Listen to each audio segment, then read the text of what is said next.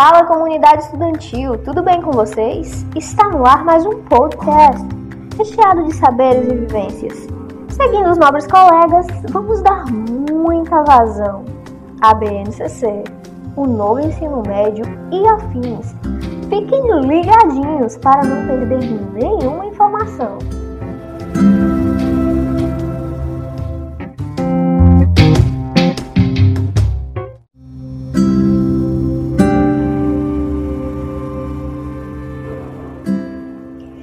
Para dissertar conosco a respeito desse assunto, nós temos a Ana Kelly. Isso mesmo. Também conosco temos o Pierre e a Regivânia.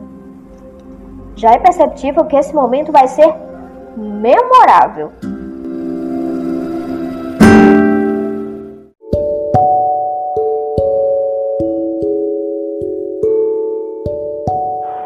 A título de atualização, a Base Nacional Curricular Comum, BNCC, é um documento de caráter normativo que define o conjunto orgânico e progressivo de aprendizagens essenciais que todos os alunos devem desenvolver ao longo de etapas e modalidades da educação básica.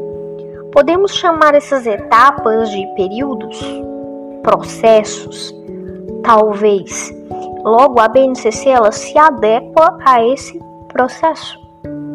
Ou seja, um aluno de nono ano não vai passar pelo mesmo tratar que um aluno do terceiro ano do ensino fundamental.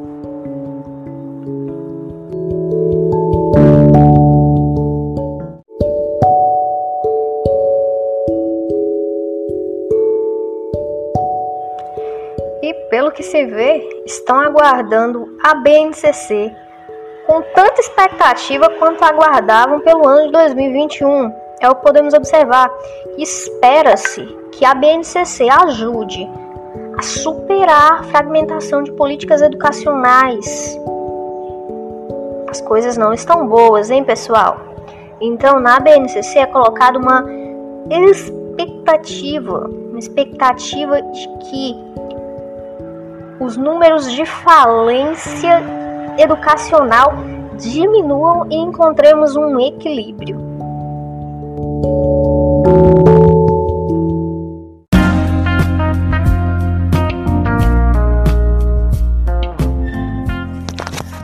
Logo, quando se retorna às políticas educacionais, é impossível não olhar para o ensino médio, uma das etapas mais importantes e outrora consideradas como uma ruptura, um virar de chave, uma mudança.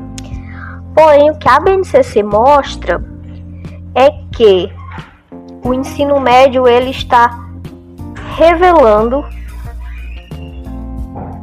as fragilidades que foram potencializadas ao longo do tempo com uma educação que na maioria das vezes não supriu e esses alunos, em vésperas de entrarem na universidade, necessitam de uma emergente solução.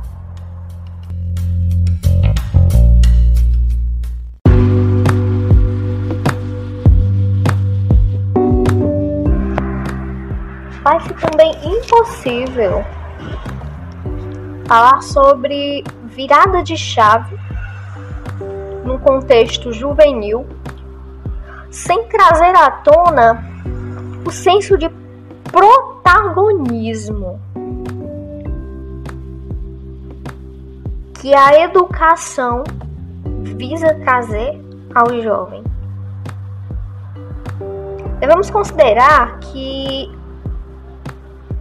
a juventude na escola ela representa a diversidade Assim, demanda-se que haja uma promoção de modo intencional e permanente de respeito à pessoa humana e seus direitos, garantia do processo de escolarização, reconhecimento desses jovens como interlocutores legítimos sobre o currículo, ensino e aprendizagem, assegurar uma formação em sintonia com seus percursos e histórias e permitir-lhes definir seu projeto de vida.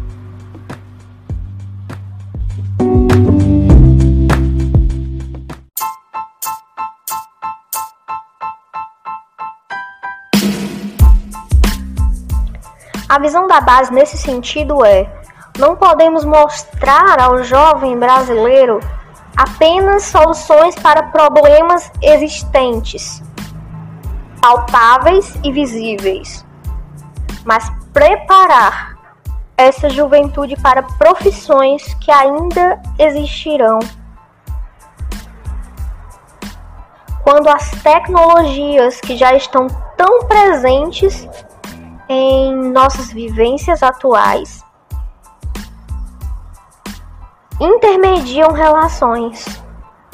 É preciso garantir aos jovens aprendizagens para atuar em uma sociedade em constante mudança, prepará-los para profissões que ainda não existem, para usar tecnologias que ainda não foram inventadas e para resolver problemas que ainda não conhecemos. Certamente, grande parte das futuras profissões envolverá, direta ou indiretamente, computação e tecnologias digitais.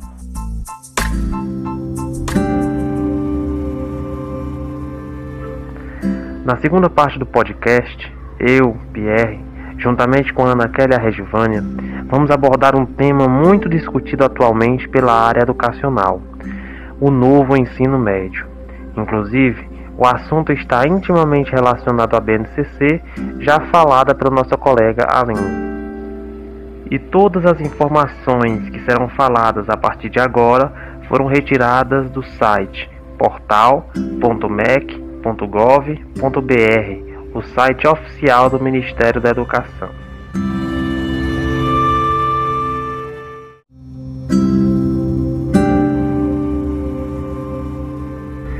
Então vamos lá. O que é o novo ensino médio? Por meio da Lei nº 13.000 415 de 2017, foi alterada a LDB da educação e transformada a estrutura do ensino médio, aumentando o tempo mínimo do estudante na escola de 800 horas para 1.000 horas anuais até 2022. Ocorreu também uma organização curricular mais flexível, que agora contempla a BNCC e oferta diferentes possibilidades de escolhas aos estudantes por meio dos itinerários formativos o foco está nas áreas de conhecimento e na formação técnica e profissional. A mudança quer garantir uma educação de qualidade a todos os jovens brasileiros e aproximar as escolas à realidade dos estudantes de hoje, considerando as novas demandas e as complexidades do mundo do trabalho e da vida em sociedade.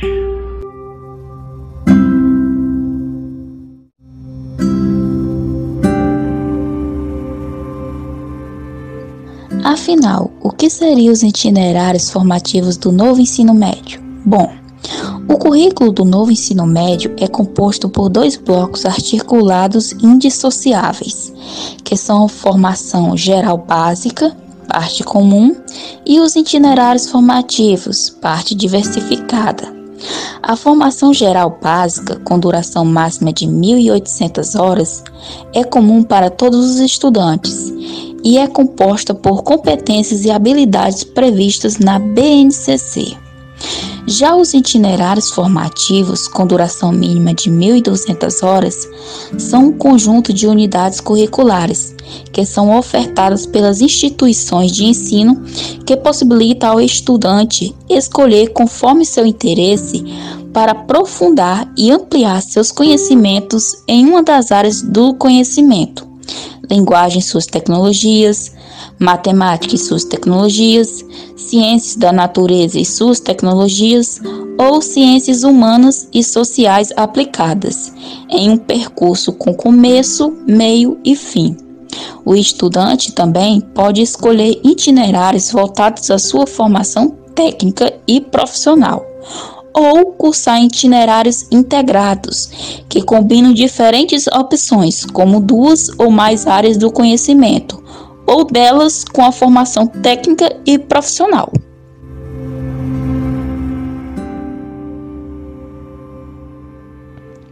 Quais serão os benefícios para os estudantes com a nova organização curricular?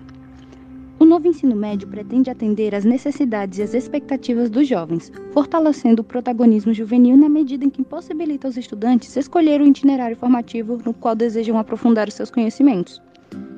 Um currículo que contempla uma formação geral, orientada pela BNCC, e também itinerários formativos que possibilitem aos estudantes aprofundar seus estudos nas áreas de conhecimento com as quais se identificam ou ainda em cursos ou habilitações de formação técnica e profissional contribuirá para maior interesse dos jovens em acessar a escola e, consequentemente, para sua permanência e melhoria dos resultados da aprendizagem.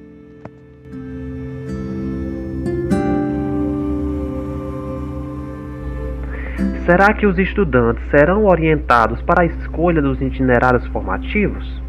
Com certeza. A escola vai dialogar com esses estudantes, mostrando suas possibilidades, avaliando seus interesses e, consequentemente, orientando-os nessas escolhas. É fundamental trabalhar o desenvolvimento do projeto de vida dos jovens, para que eles sejam capazes de fazer escolhas responsáveis e conscientes, de acordo com seus anseios e aptidões.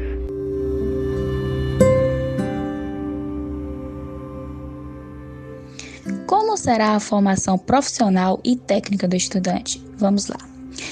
É, essa formação será mais uma alternativa para o aluno.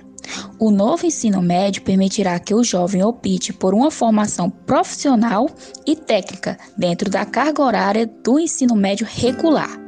Ao final dos três anos, os sistemas de ensino deverão certificá-lo no ensino médio e no curso técnico ou nos cursos profissionalizantes que escolheu.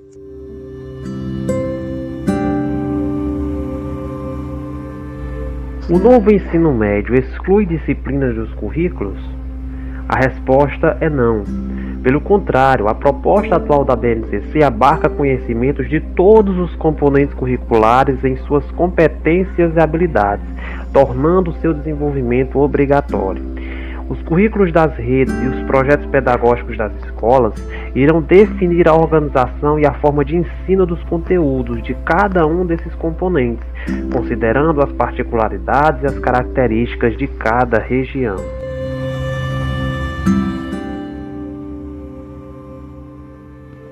Como ficará a oferta de educação física, arte, sociologia e filosofia? E a língua portuguesa e matemática? A LDB inclui no ensino médio, obrigatoriamente, estudos e práticas de educação física, arte, sociologia e filosofia. Já o ensino da língua portuguesa e matemática será obrigatório nos três anos do ensino médio, asseguradas comunidades indígenas também a utilização das respectivas línguas maternas, independente das áreas de aprofundamento que o estudante escolher em seu itinerário formativo.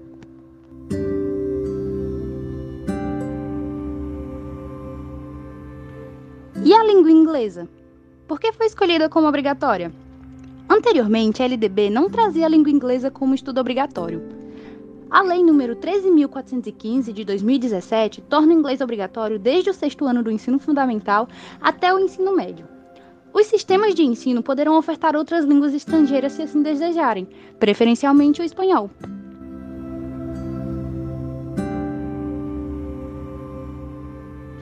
Profissionais com notório saber poderão atuar como docentes no itinerário de formação profissional e técnica? A Lei de Diretrizes e Bases da Educação permite a atuação dos profissionais com notório saber exclusivamente para atender à formação técnica e profissional, e estes profissionais deverão ser reconhecidos pelos respectivos sistemas de ensino, para ministrar conteúdo de áreas afins à sua formação ou experiência profissional, atestados por titulação específica ou prática de ensino em unidades educacionais da rede pública ou privada, ou das corporações privadas em que tenham atuado.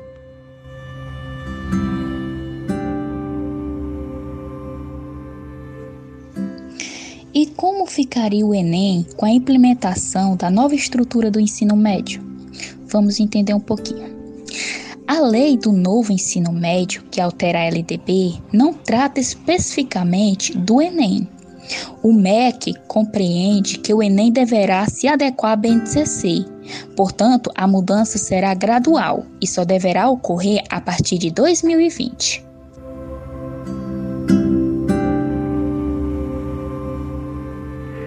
Como será a formação de professores?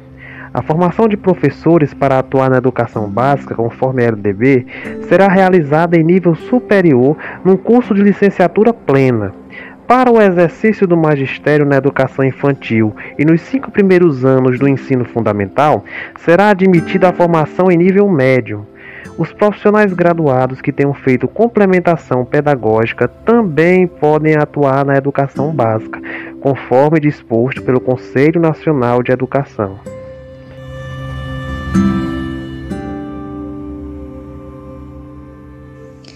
Quando será implementado o novo currículo nas escolas de ensino médio? Bem, o novo ensino médio começará a ser implementado nas escolas públicas e privadas do país a partir de 2022. A implementação se dará de forma progressiva, em 2022, com a primeira série do ensino médio, em 2023, com a primeira e segunda série, e completando o ciclo de implementação nas três séries do ensino médio em 2024. Esse modelo traz uma nova organização curricular e a ampliação da carga horária mínima das atuais 800 horas para 1.000 horas anuais.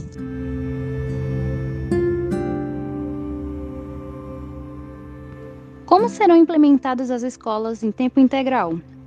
O Ministério da Educação, por meio da Portaria número 1145 de 2016, substituída pela Portaria número 727 de 2017, instituiu o Programa de Fomento à Implementação de Escolas em Tempo Integral. E a Lei número 13415 de 2017 instituiu a Política de Fomento à Implementação de Escolas de Ensino Médio em Tempo Integral estabelecendo um período de 10 anos para repasse de recursos à CAA. O investimento do governo federal será de 1,5 bilhão até 2018, correspondendo a 2 mil por aluno por ano, com previsão de atender aproximadamente 500 mil novas matrículas de tempo integral.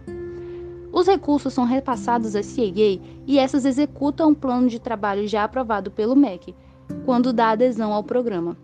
Vale lembrar que o PNE estabelece que, até 2024, o país deve atender pelo menos 25% das matrículas de educação básica em tempo integral.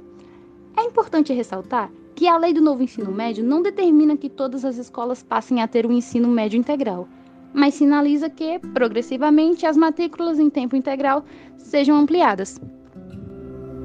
Finalizamos aqui esse episódio de podcast e agradecemos a você que pacientemente nos ouviu.